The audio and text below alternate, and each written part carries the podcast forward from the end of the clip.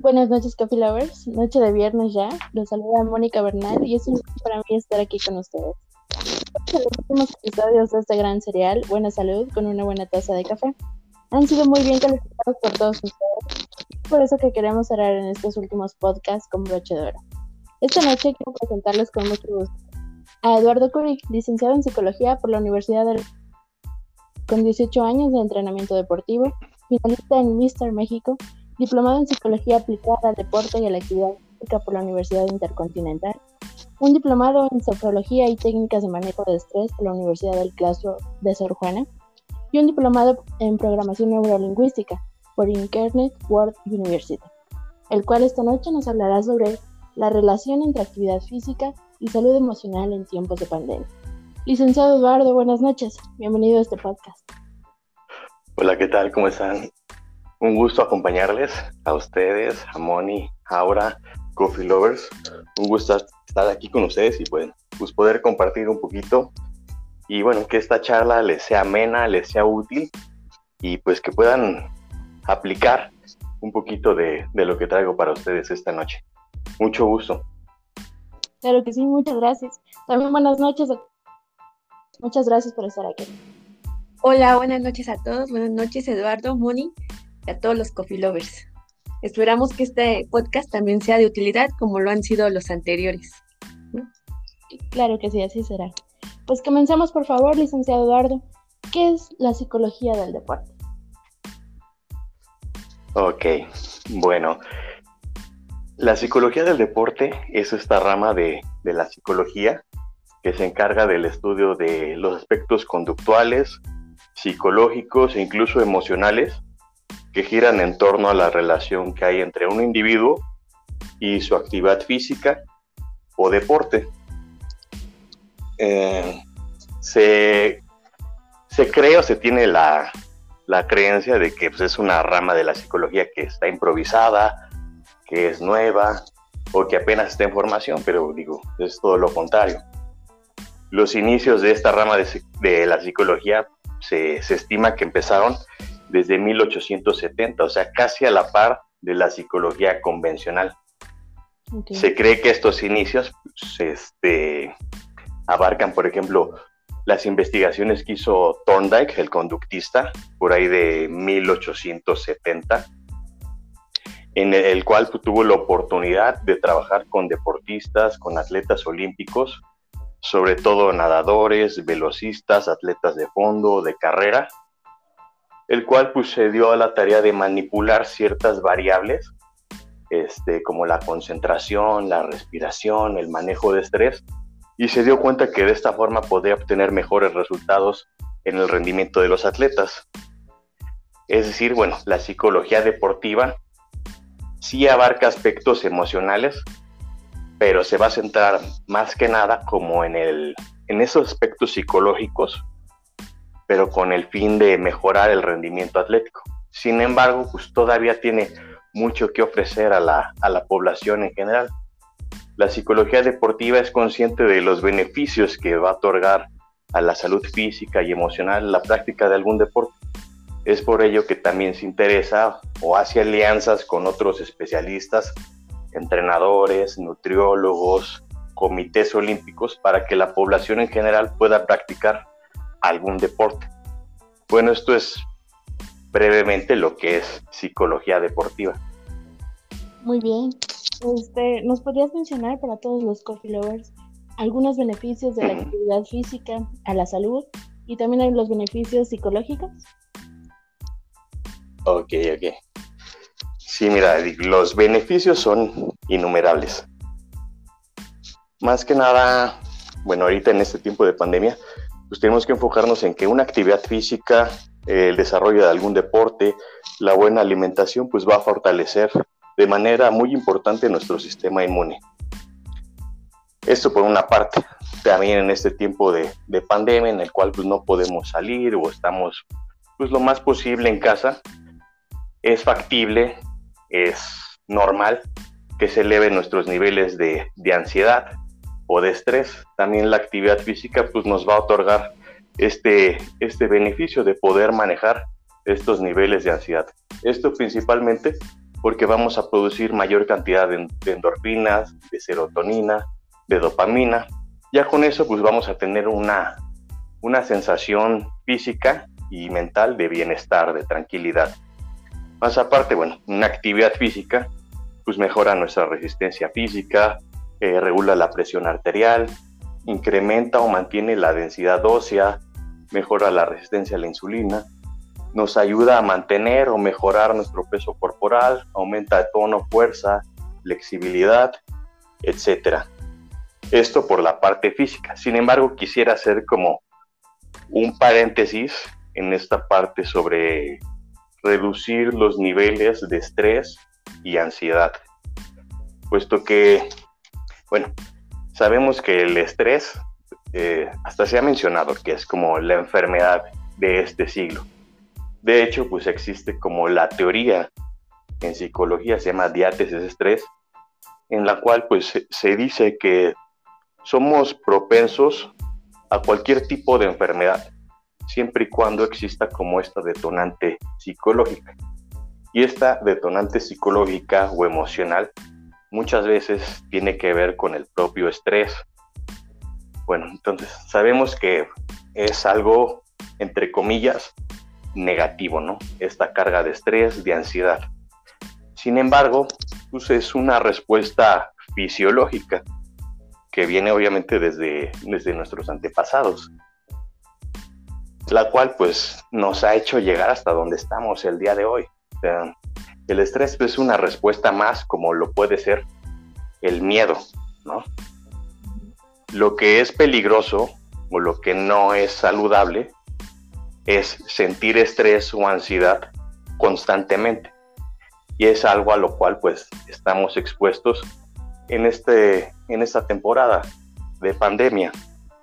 Pues por las restricciones que tenemos, por las noticias que nos llegan, por los casos que conocemos, quizá obviamente hemos estado cerca de gente que que ha estado grave o que, o que incluso ha fallecido. Todo esto obviamente produce una carga emocional para nosotros y más, bueno, más en una masa, ¿no? Colectiva como somos.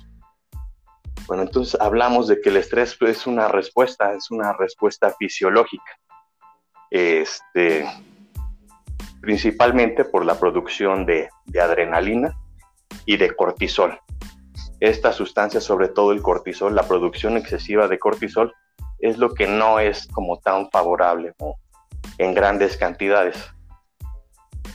Esta respuesta, bueno, vamos a asociarnos a algún momento en el cual hayamos sentido estrés, ansiedad, preocupación.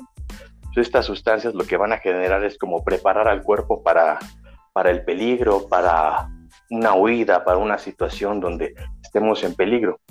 ¿Qué tenemos? Pues obviamente pérdida de apetito. O sea, si vamos a, a huir, si tenemos como una, situación estresora, pues no podemos comer. También necesitamos estar como con los sentidos más agudos. Es por eso que un ruido nos altera, ¿no? Este, también tenemos que estar alerta, entonces no podemos dormir, pues también se nos va el sueño, tenemos insomnio.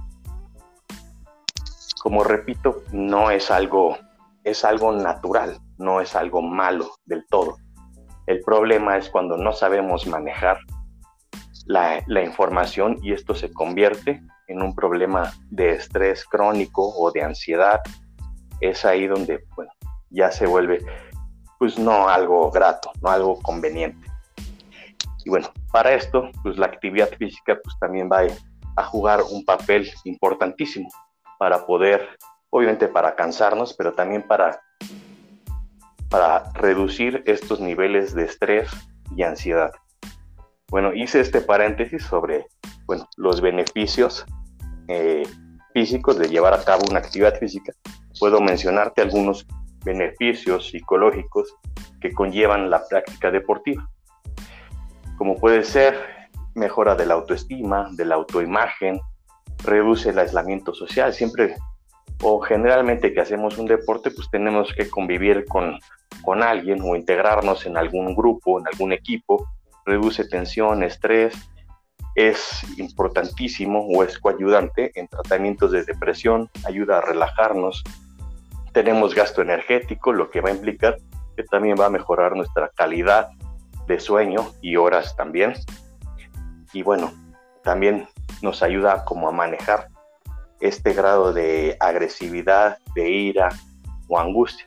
Digo esto por mencionarte algunos, pero es así como englobar un poquito los beneficios físicos y psicológicos que conlleva llevar a cabo una actividad física, aunado al que te mencioné al principio que mejora el sistema inmune, que es importantísimo en este tiempo. Claro que sí, y son realmente pues importantes, ¿no?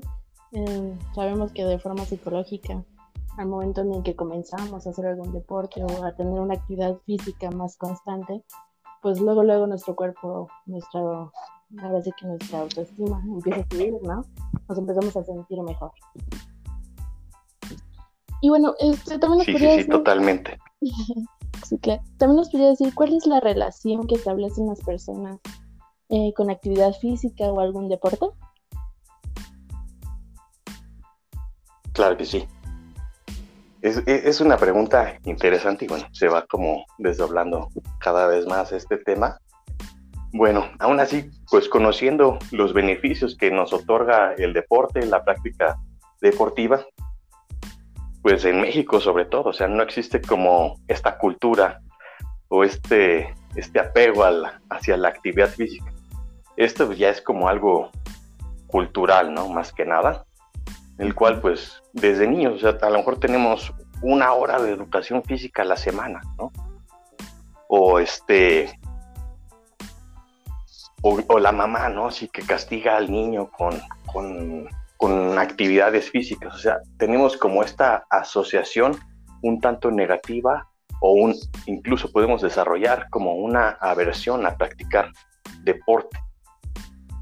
Este, lo que muchas veces impide que esto se, torne como un, un, hábito que sea sostenible en el tiempo. Es aquí donde, bueno, nos enfrentamos un poquito a este problema en el cual, pues, tenemos ahorita el tiempo, a lo mejor en casa, de hacer deporte, pero la gente a veces se resiste un poco.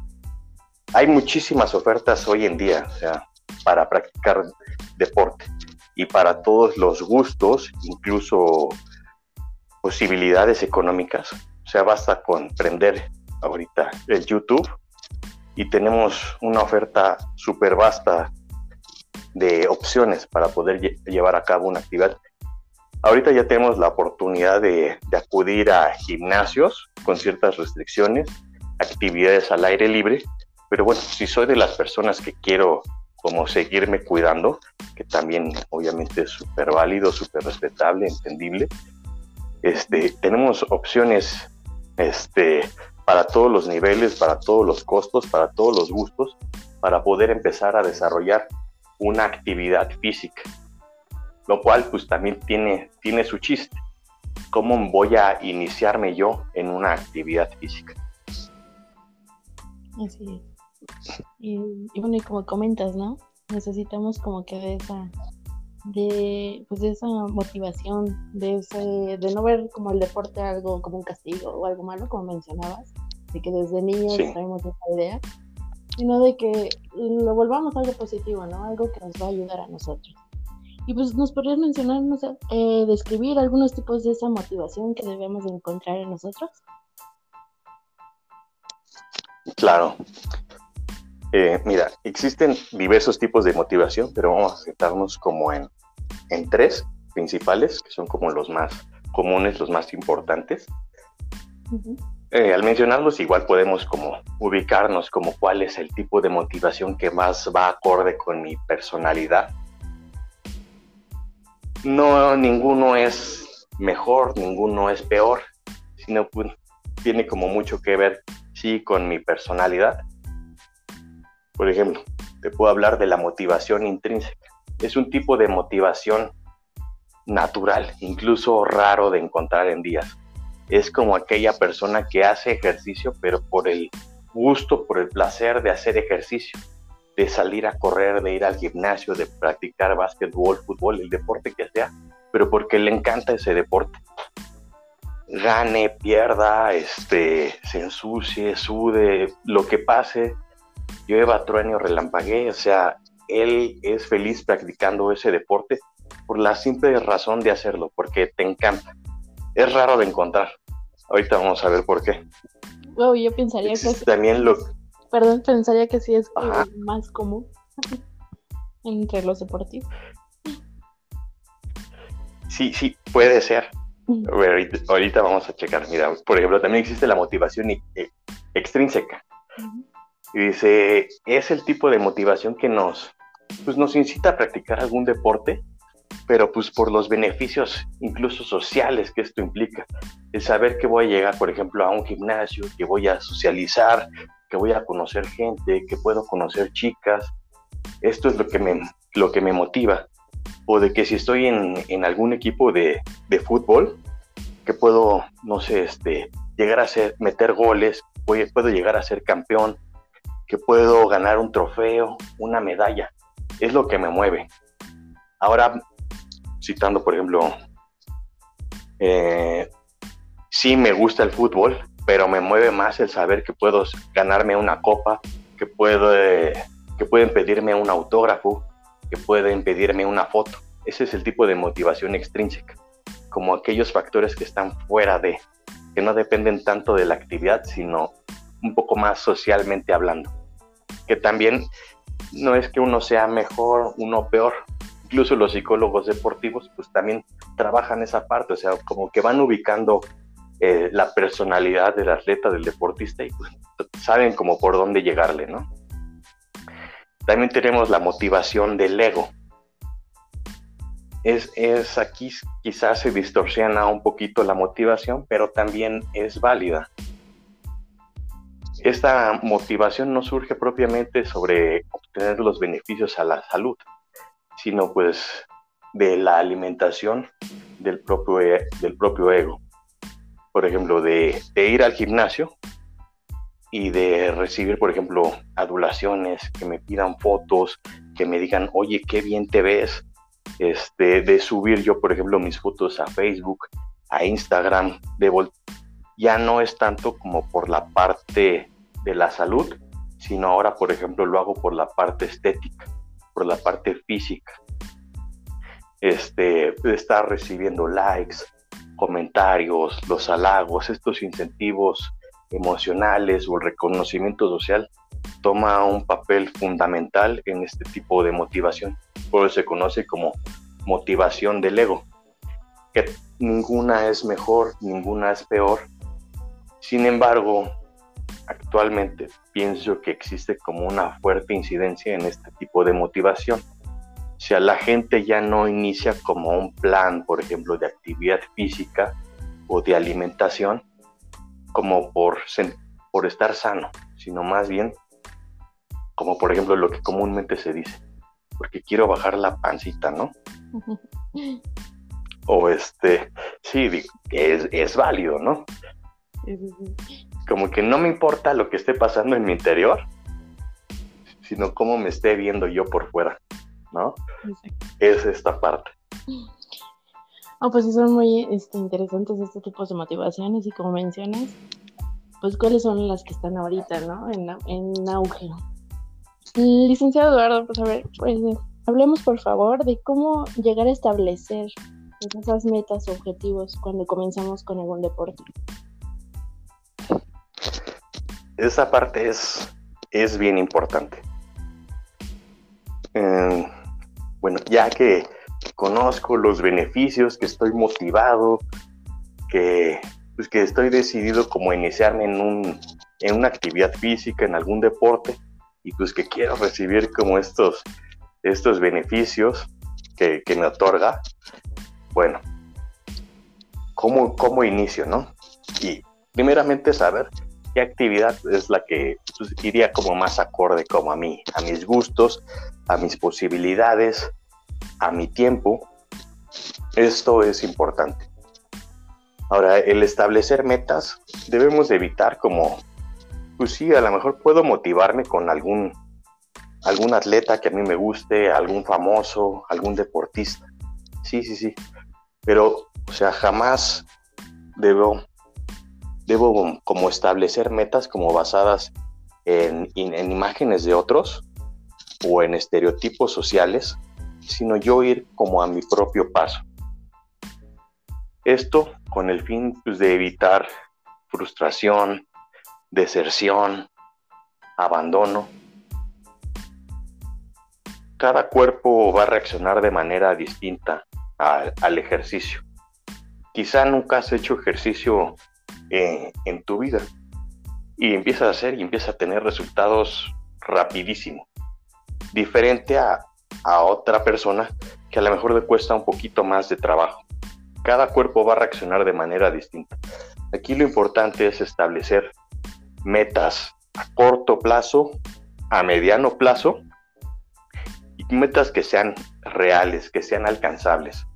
Esto, como te digo, con el fin de, de evitar la frustración, la deserción, el enojo.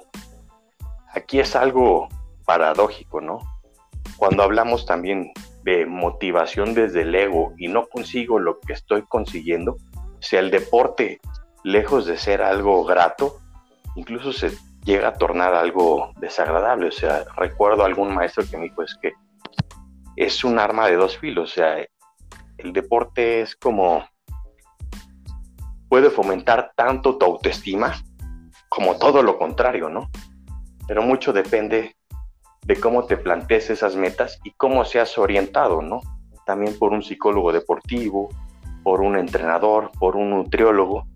Si yo llego y pues, solito me pongo mis metas, según yo empiezo a hacer mis dietas, mis entrenamientos, pues lo más probable es que no den resultado. Ahora, tenemos que empezar de poco a poco. O sea, así sean 10 minutos, 20 minutos, esa actividad es mejor que cero actividad, ¿no? Y si, por ejemplo, en 20 años de tu vida, o sea, no cuidaste tu alimentación, no llevaste a cabo algún deporte, no esperes que vas a tener resultados en 20 días o en un mes. Quizá lo difícil es empezar, ¿no? Lo reconozco. Como empezar como a romper este, este esquema eh, es complicado. Pero ahora sí que ya una vez encarrerado, ya una vez tomando el gusto, digo, realmente no hay que te pare. Y una vez que, que iniciamos, o sea, los cambios físicos se van a dar, aunque no los estés buscando, solitos van a llegar. Que no sea lo que te mueva como la vanidad, eh, el, cambio en la composición corporal únicamente. También solitos van a llegar las mejoras en el estado de ánimo, en el sueño, van a bajar los niveles de ansiedad. Pues cosas bastante disfrutables, sanas. Bueno, esto pues respondiendo un poquito así sobre cómo establecer estas metas y objetivos. perfecto. ¿Y cómo se podría iniciar con este proceso de salud? Sí, como te menciono, pues la mayoría de las personas que pues que tratan de iniciarse, por ejemplo, en un deporte, ahorita que, que tienen tiempo. Yo mismo he sido testigo así de, pues de quizá de, del ver como los estragos que ocasionó el estar tanto tiempo en casa. Ahora nuestros, pues nuestros compañeros, nuestros colegas que han hecho home office, que realmente creo que han trabajado más de más tiempo del que, por ejemplo, del que invertían en la oficina, pues también el estar sentado tanto tiempo, el estar en casa, pues también te da la, pues te da la, como la ociosidad, ¿no? También de estar revisando qué hay de comer, ¿no?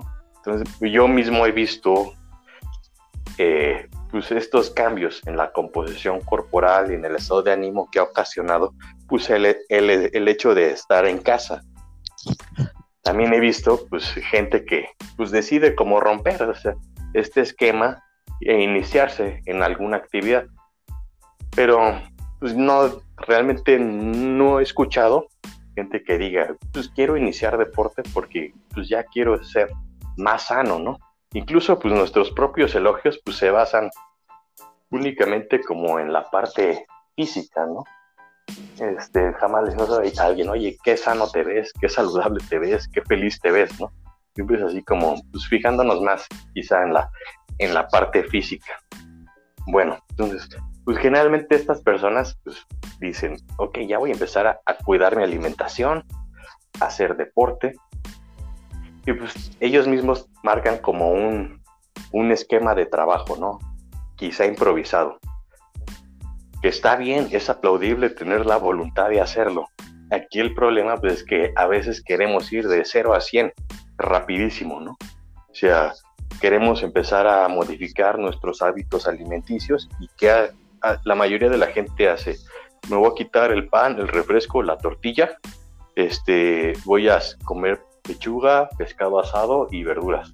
Está bien que comas eso, es, es, es sano, pero pues también comer de esa manera pues tan restrictiva, este, pues lo más probable es que lo abandones, ¿no? No es sostenible en el tiempo comer de esa manera y quizás dé resultado rápidamente porque pues lo primero que vamos a perder va a ser agua. Tampoco va a ser el tiempo suficiente para que haya una modificación corporal eh, notoria en, grasa o en la relación grasa-músculo. Bueno, ¿cómo iniciar este proceso de, salud? Paulatinamente. Igual el proceso de, elección o de llevar a cabo una actividad física. Paulatinamente. Pues si ya tienes experiencia practicando algún deporte, sabemos que es muy difícil que inclusive en tiempo de pandemia hayas dejado de hacer actividad física, está excelente. Pero si apenas te estás iniciando, busca alguna actividad que, que te guste, que te sea grata, que implique el moverte. Hay infinidad de opciones ahorita. Y empieza a entrenar poco a poco, como te menciono. Sea, 10 minutos, aunque sea 10 minutos tres veces por semana, es mejor que no hacer nada. El cuerpo va generando resistencia, va generando fuerza. Entonces, pues al rato esos 10 minutos ya no te van a servir de nada, vas a requerir más tiempo hasta que tu tiempo ya de entrenamiento pues, se vaya haciendo más completo, que abarque a la mejor media hora, 40 minutos y vas añadiendo más días a la semana. Esto paulatinamente. También el iniciar como de 0 a 100 en la actividad física pues no solamente vas a desertar rápidamente, o es posible que lo hagas, sino que pues también te puedes ser proclive a algún tipo de lesión. Esto también lo menciono por si hay alguna persona, alguna ama de casa que pues, esté interesada como en empezar a hacer alguna actividad física, pues que no se vaya así de lleno, ¿no? O sea, iniciar poco a poco. Igual, la mejora en los hábitos alimenticios, pues creo que, bueno, esto ya sería como más del área de, la, de la nutrición. Por mi parte puedo recomendar, si está en sus posibilidades, que acudan a un profesional.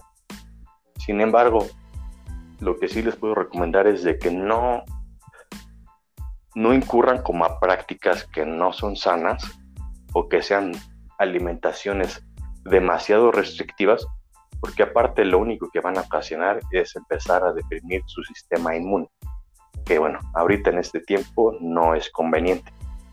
Entonces, bueno, en este sentido, en el área de, la nutrición, pues, lo principal es en sus posibilidades, sí acudir a algún experto que obviamente es el que va a como crear esta, esta homeostasis, este equilibrio en la alimentación y va a favorecer pues la presencia de un sistema inmune fuerte si no está, por ejemplo, en sus manos, pues únicamente traten de cuidar como la preparación de las comidas. O sea, se pueden comer infinidad de alimentos, pero únicamente pues cuidando la cantidad de aceite que se usa, eh, la cantidad de, de, sodio, de sal que se usa.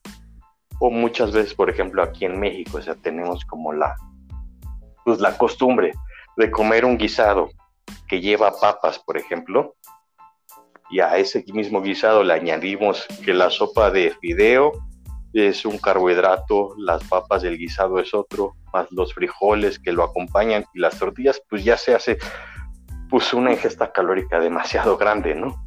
Pues cuidar esa parte, a lo mejor solamente elegir dos carbohidratos y muy importantísimo, cuidar la ingesta que sea abundante de verduras y vegetales, altos en fibra, eh, vegetales de hoja verde, este, de agua también sobre todo, beber aproximadamente 3 litros al día es, es muy importante.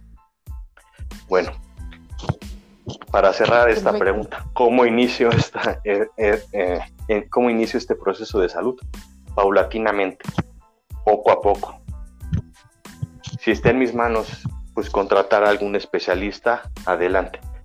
Si lo quiero hacer como por mi cuenta, pues únicamente como ordenar un poquito esos aspectos de, la nutrición, tampoco quitarme todo de lleno porque no me va a favorecer, no me va a servir. Y en la actividad física, elegir una actividad que me guste y empezarla a llevar a cabo unos minutos al día, o por lo menos tres veces por semana también en lo que mi cuerpo empieza como a adaptarse, el cuerpo empieza como a, generar como esta respuesta adaptativa, también a, pues para asimilar, para entender qué es lo que está pasando, asimilar este desgaste. Bueno, no sé si con esto respondo. Sí, claro que sí, queda muy claro. Ahora sí que eh, la palabra clave es paulatinamente. No va a ser todo tan rápido, ¿no? Pero para un buen resultado, pues obviamente necesitamos de un profesional, una buena nutrición, hacer deporte, y pues eso nos va a ayudar bastante. Quiero, quiero preguntarle también, licenciado Eduardo, si dentro de la psicología del deporte también es aplicable en las personas que están tomando ahorita alguna fisioterapia o alguna terapia de rehabilitación en este, en este proceso de, del COVID, ¿no? De haber salido de, este padecimiento. Mm. Bueno, un, psicólogo deportivo es en sí un especialista de la psicología. Ya nada más pues, eh, pues tuvo como este detalle de, especializarse más en esta área. Entonces, bueno, sí pudiera como trabajar esa parte clínica también, sí.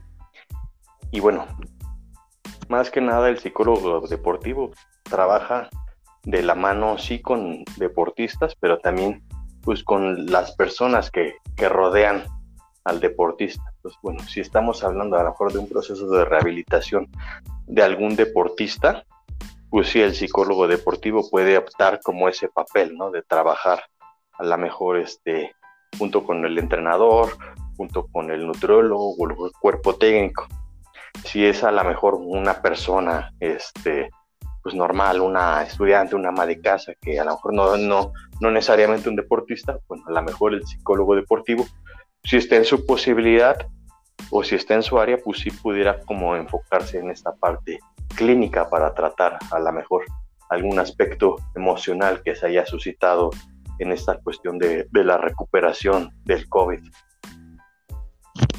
Perfecto. Pues ya para finalizar, eh, y si por si existe algún coffee lover interesado, ¿cuál sería el proceso o la ruta de estudios para esta especialidad de psicología del deporte?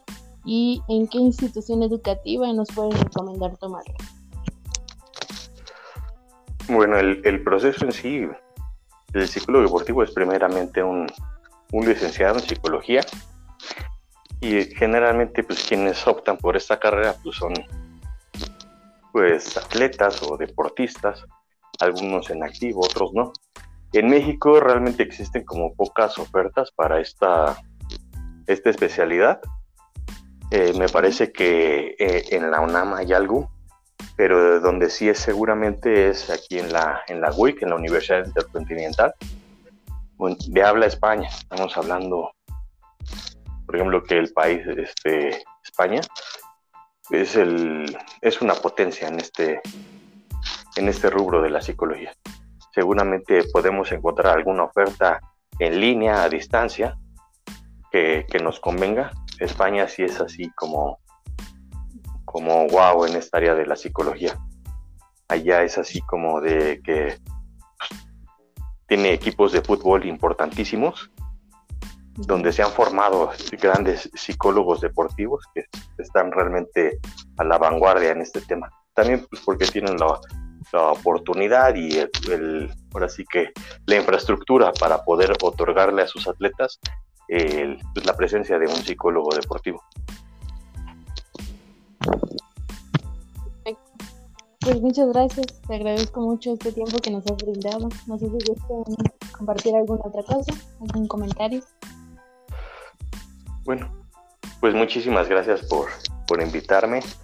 Eh, me, me, gustó mucho la entrevista, Moni, y pues también un saludo aquí a la doctora Aura, gracias por invitarme y pues por considerarme en este, en este equipo que trata de aportar algo para la comunidad aquí, los coffee lovers, pues que se lleven algo de, algo de aprendizaje, algo que puedan aplicar a su vida en, en este tiempo de pandemia. Así es. Y sobre todo eso, ¿no? Que nos ayude, así que psicológicamente a sentirnos mejor, a estar más sanos. Muchas gracias, licenciado. No, gracias a usted. Bueno, sí, muchas gracias. Igual, de igual manera a todos los coffee lovers, a Andrés, a Moni, por la invitación. Digo, es un tema muy importante eh, en el medio, al menos que estés inmerso en este medio del deporte, pero pocos saben que existe la psicología del deporte, ¿no? Y es muy importante. Digo, los atletas no solamente son personas a las que hay que trabajarles este, sus capacidades físicas, ¿no? Sino también está la otra área, como dijimos y lo hemos mencionado durante todo este tiempo, la área de salud mental.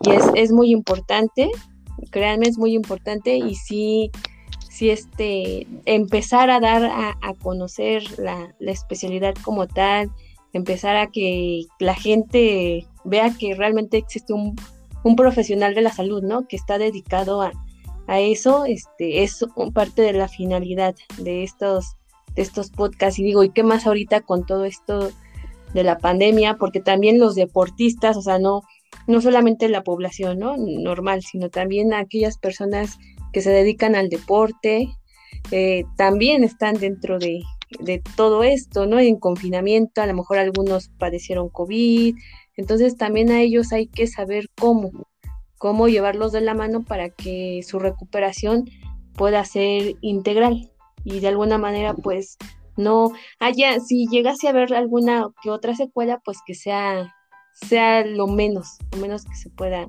se pueda tener para que continúe con, con su vida deportiva como lo venía haciendo. Perfecto. Pues muy bien, agradezco mucho a los dos este tiempo que nos han brindado compartiendo todos sus conocimientos.